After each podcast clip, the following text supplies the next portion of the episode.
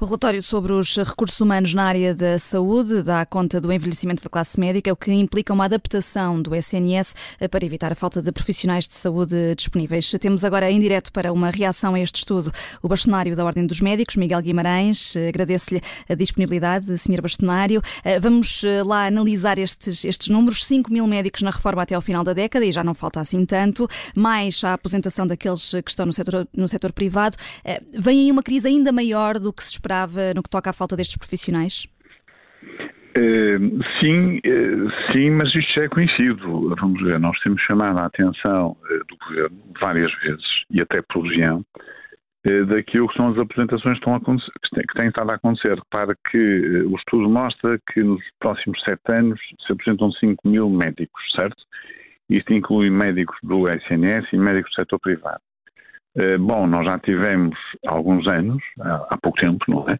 Eh, estamos a falar daqueles médicos que fizeram serviço médico à periferia, que foram para todo o país, para as regiões interior, para, para as regiões autónomas, etc., não é? Eh, em que se chegaram a apresentar mais de mil médicos num ano, não é? Portanto, esta situação vem acontecendo. De qualquer forma, é preciso conjugar isto com dois fatores. Primeiro fator, de facto, há muitos médicos com mais de 65 anos, um quarto, eu acredito que seja mesmo um quarto, não tive a ver os, os resultados todos, mas, mas, está de acordo com aquilo que são os dados que a Ordem dos Médicos também tem.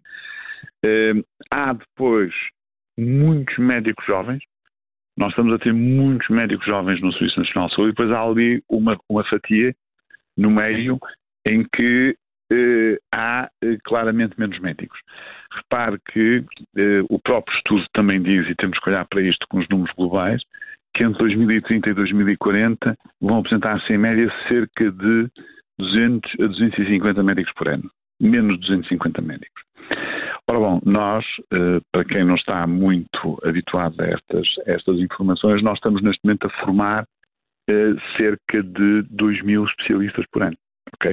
Portanto, se eu perder mil por ano e formar dois mil, formo mais mil que os mil que saíram.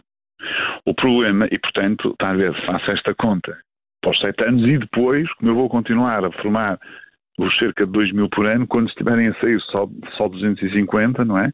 é? Por apresentação, portanto, há aqui um equilíbrio e entre as pessoas conseguidas com entrar. Agora, o problema Portanto, é os, os jovens médicos de que fala, os muitos jovens médicos, vão eh, conseguir compensar a saída dos mais velhos? Sim, têm estado a entrar. Nos últimos anos há muitos jovens médicos a serem formados, como nunca existiu na história da, da medicina. Repare, eu, só para ter ideia, eu desde sobre o cenário, eh, desde 2017 até agora, estou a acabar a minha, a minha, o meu mandato, não é? Eh, nós, nós quando, eu, quando eu cheguei a Bastonário, nós tínhamos cerca de 1.500 e qualquer coisa vagas, e poucas vagas. O ano passado o mapa foram 2.060 vagas. Portanto, aumentou quase 35%. Ou seja, na prática, nós temos a formar neste momento uma série de especialistas, um número muito confortável de especialistas para o país. A questão é se eles ficam todos no país ou não, e a questão é se uma parte significativa destes jovens especialistas que estão a formar todos os anos ficam ou não ficam no SNS ou saem para o setor privado.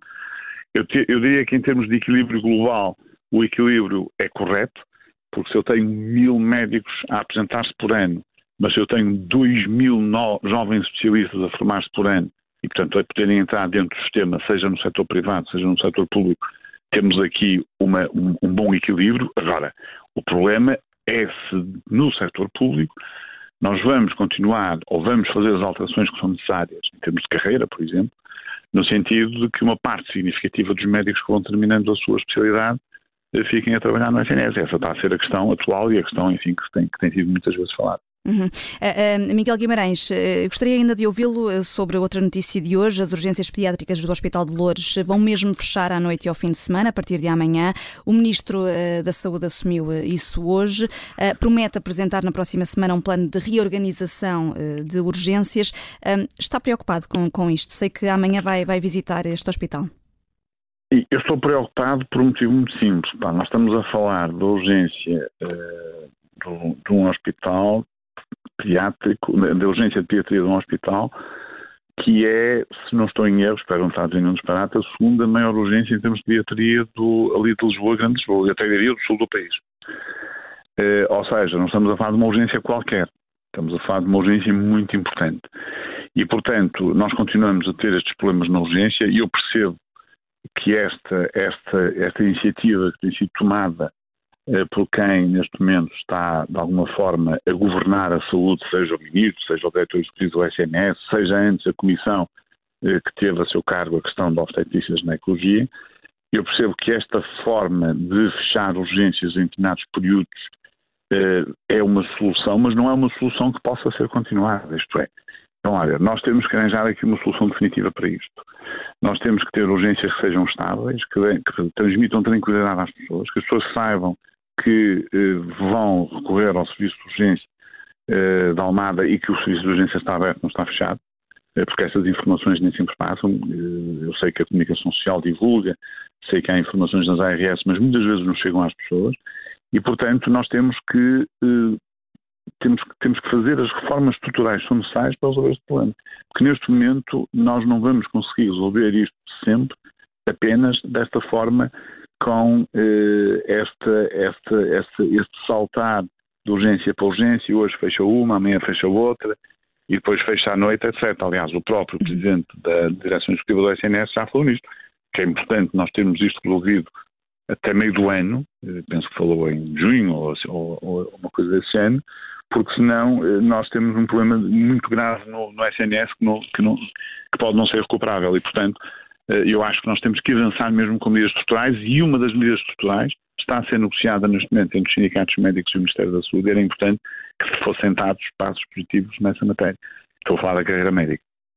E eh, uma maior previsibilidade nas urgências é o que pede o ainda bastonário da Ordem dos Médicos, Miguel Guimarães. Obrigada por ter estado na Rádio Observador. O Sindicato Independente dos Médicos também reagiu a este reconhecimento do Ministro da Saúde que, afinal, a urgência pediátrica do Beatriz Ângelo em Louros eh, sempre vai fechar à noite e ao fim de semana, já a partir de amanhã. Diz que o Governo não pode viver de boas intenções porque a realidade está à vista.